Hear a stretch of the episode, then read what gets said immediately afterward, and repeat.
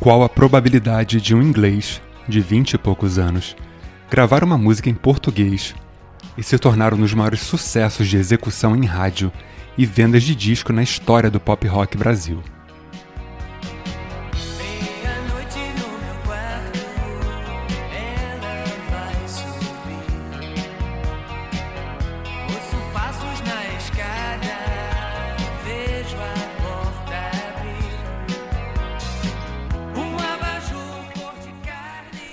A probabilidade é bem baixa, só que se tornou realidade no ano de 83 com Richard David Court, conhecido por aqui como Richie.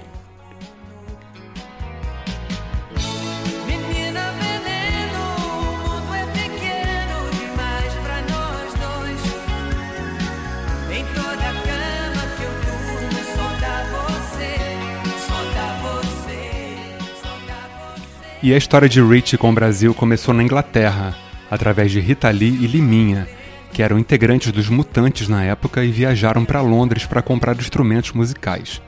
E nos mapas do acaso se conheceram por lá, fizeram amizade e o convite para Richie vir ao Brasil foi feito.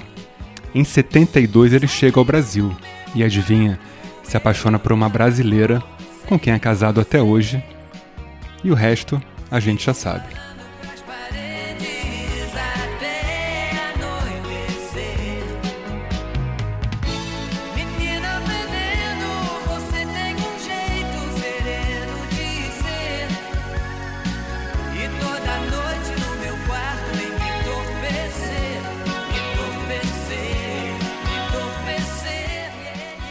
Menina Veneno foi recusada em um primeiro momento pela gravadora de Rich aqui do Brasil na época.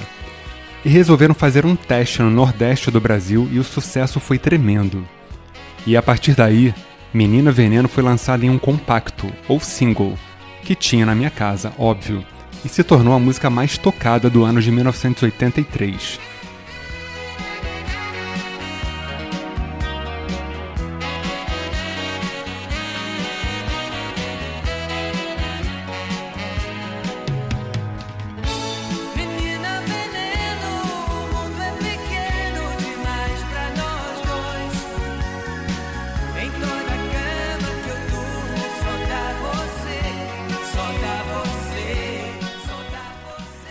E essa música tem o poder de se manter viva no consciente e inconsciente de todos.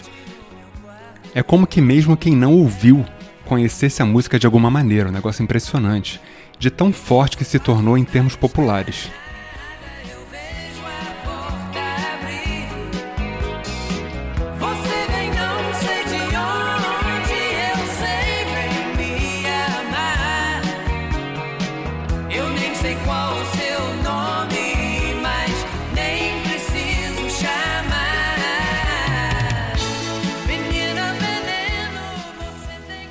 O abajur cor de carne que aparece na letra até hoje é motivo de debate a respeito de qual seria a cor real desse abajur.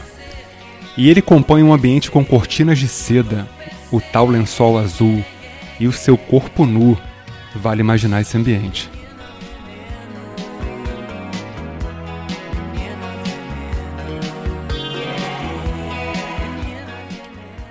Uma menina veneno com um jeito sereno de ser.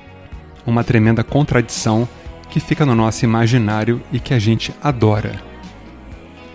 Essa é uma música pop de verdade, feita com todos os elementos que lhe cabem e ainda com Liminha no baixo e Lobão tocando bateria. Que história, que música e que artista.